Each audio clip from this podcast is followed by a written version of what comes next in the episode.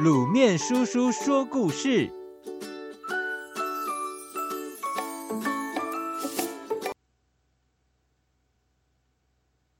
上行下效。春秋时候，齐景公很喜欢别人的奉承。在宰相晏婴还没死之前，他常劝谏景公，但在晏婴死之后，就一直没人敢进谏指责景公的过失。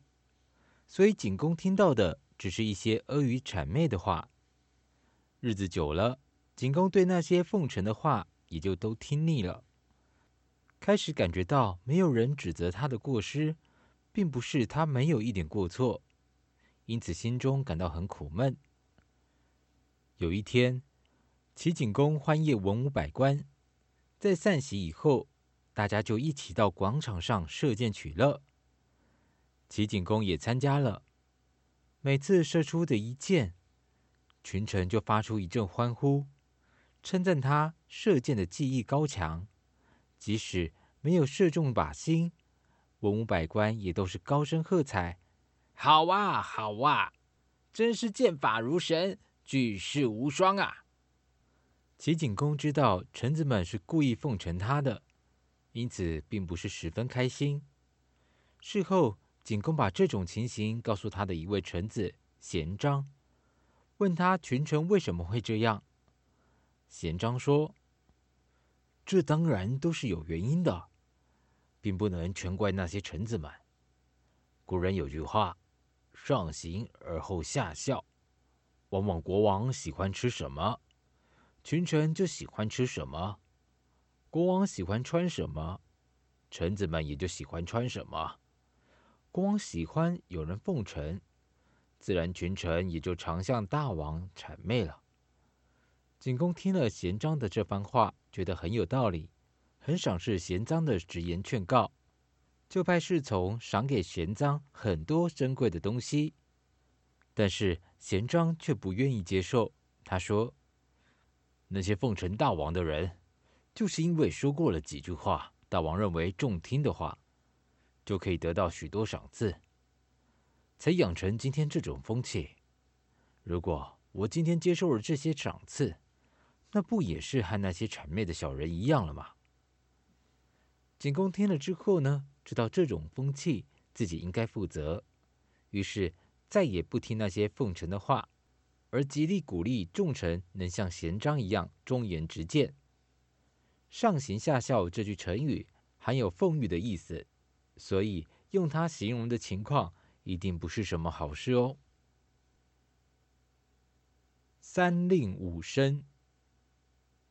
春秋时，吴王阖闾翻阅了《孙子兵法》，非常欣赏孙武的才学，便派人前去邀请他。两人深谈了几个时辰之后，吴王想试试孙武如何化腐朽为神奇，便说。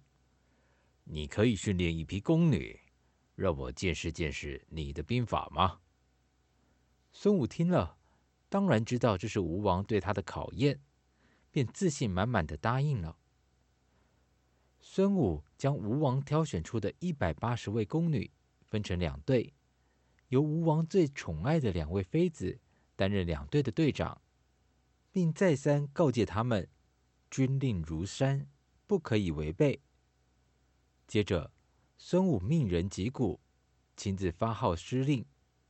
不料，宫女们见到孙武一本正经的模样，觉得很好玩，全都笑成了一团，根本不理会他。孙武以为是自己没把规则说清楚，于是，一边解说，一边以动作示范，详尽地向他们再说明一番，便第二次击鼓发号施令。宫女看到孙武自说自演，更是捧腹大笑，乐不可支了。孙武看了，火冒三丈，他很严肃地说：“你们一回笑，可能是军令解释不明，那么这就是我的不对。现在我已经三令五申，而你们仍然不听从，这就是队长的责任了。”话一说完，就下令随从把两位队长。推出去斩首。武王听了，大吃一惊，急忙说：“他们不过是一群宫女，你又何必当真？再说，这两位队长可是我的最爱啊，千万杀不得啊！”孙武却回答：“大王，可知军令如山，在军中统帅的权威最高，即使是王命，恕难听从。”当场便将两位队长处死了。宫女们见状，吓得花容失色。当孙武第三次下令时，所有的宫女马上遵从口令，认真操练。从此，孙武的长才终于获得君主的欣赏，也使吴国挤进强国之林。